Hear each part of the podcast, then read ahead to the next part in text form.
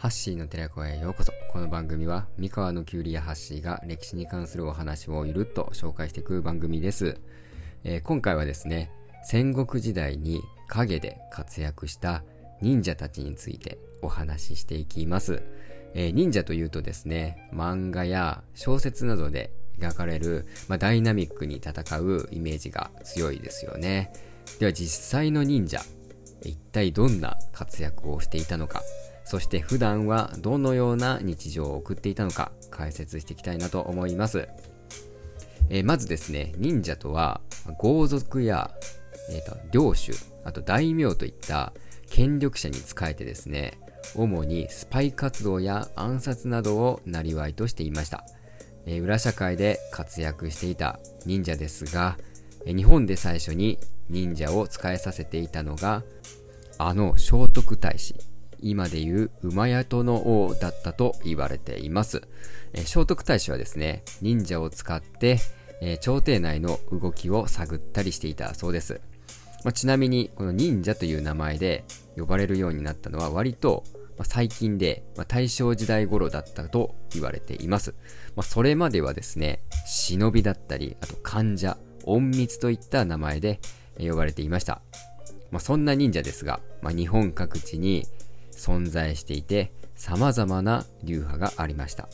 まあ、もちろん諸説はあるんですけども、えー、およそ71もの流派があったと言われています。まあ、その中でも特に有名なのが、えー、三重県の伊賀流忍者と滋賀県の甲賀流忍者。えー、三重県伊賀市を拠点としていたこの伊賀流忍者はですね、忍術や戦闘能力に長けていてですね、その能力を活かして数々の戦に出て貢献していました。まあ、あの、織田信長と対決して、えー、天正伊賀の乱ですね。そこで激しい戦いをしていたっていうのも有名ですね。あと、伊賀忍者の特徴として、雇い主とは、金銭での契約、金銭での契約を交わして、あと必要以上に親しい関係を持たなかったっていうのも特徴の一つです。えー、徳川家康の家臣の服部半蔵もですね、この伊賀忍者の代表的な人物ですね。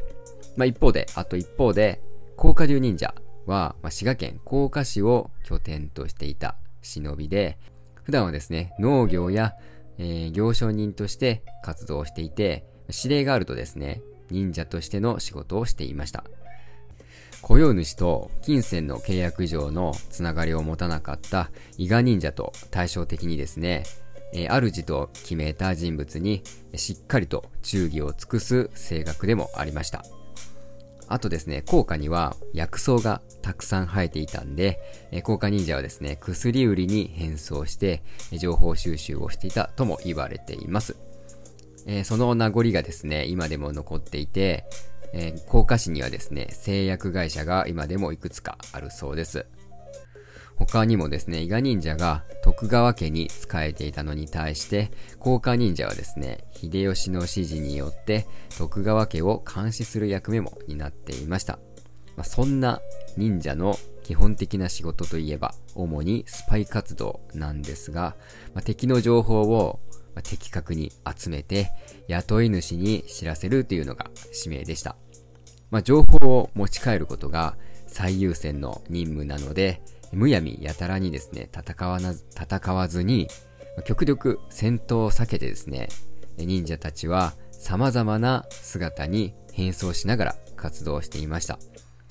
その変装した姿も忍者の日常生活の一部なんですね。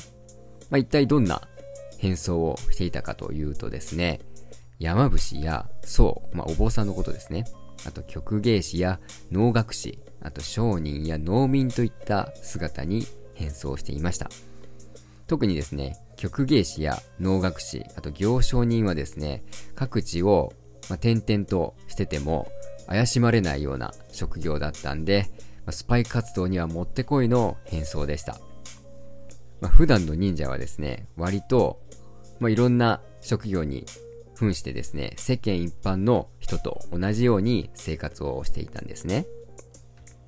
まあ、忍者というと、やっぱり手裏剣や忍術を駆使して、まあ、戦うイメージが強いんですけど、まあ、基本的には戦わずに、まあ、一般の人に混じりながら生活して仕事を全うする、まあ、影の仕事人っていう感じですかね。まあ、そんな忍者の日常を体験できる施設がですね、三重県の伊賀市や滋賀県甲賀市に実際にあるので、気になる方、ぜひチェックしてみてください。はい。というわけで今日はですね、忍者についてお話ししました。最後まで聞いていただきありがとうございました。ハッシーでした。